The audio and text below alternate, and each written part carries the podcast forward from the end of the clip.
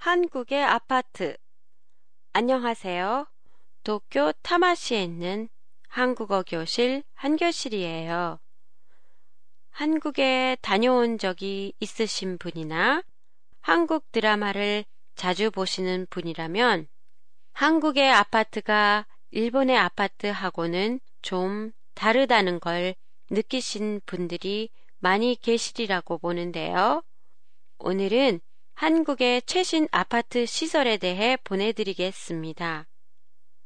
한국의 아파트는 일본의 만션과 비슷한데요. 한국의 아파트는 규모가 큰 단지가 많아요.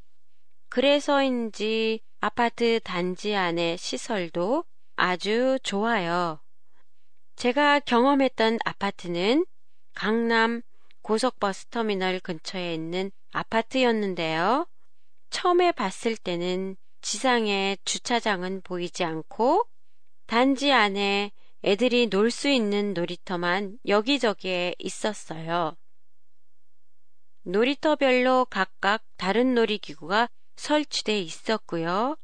그리고 무엇보다도 놀랐던 건 단지 안에 주민 전용 실내 온수필장과 도서관, 카페테리아, 실내 골프 연습장이 있다는 거였어요. 카페테리아에서는 자신의 집의 카드키 하나로 음식을 사서 먹을 수 있어서 편리해 보였어요. 나중에야 알았지만 주차장은 단지 지하의 왕복 2차선 도로로 차가 도로에서 지하 주차장으로 직접 들어갈 수 있도록 설계돼 단지 내에서 애들이 안전하게 놀 수 있도록 돼 있었어요. 요즘 한국신문에서 아파트 분양 광고에 단지 내 주민 전용 레스토랑이 있다는 걸 강조하는 선전을 본 적이 있어요.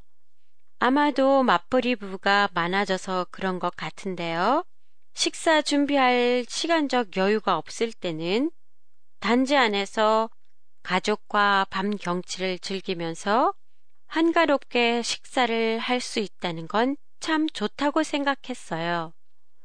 한 교실의 팟캐스트에 관한 여러분의 감상이나 의견을 보내주세요.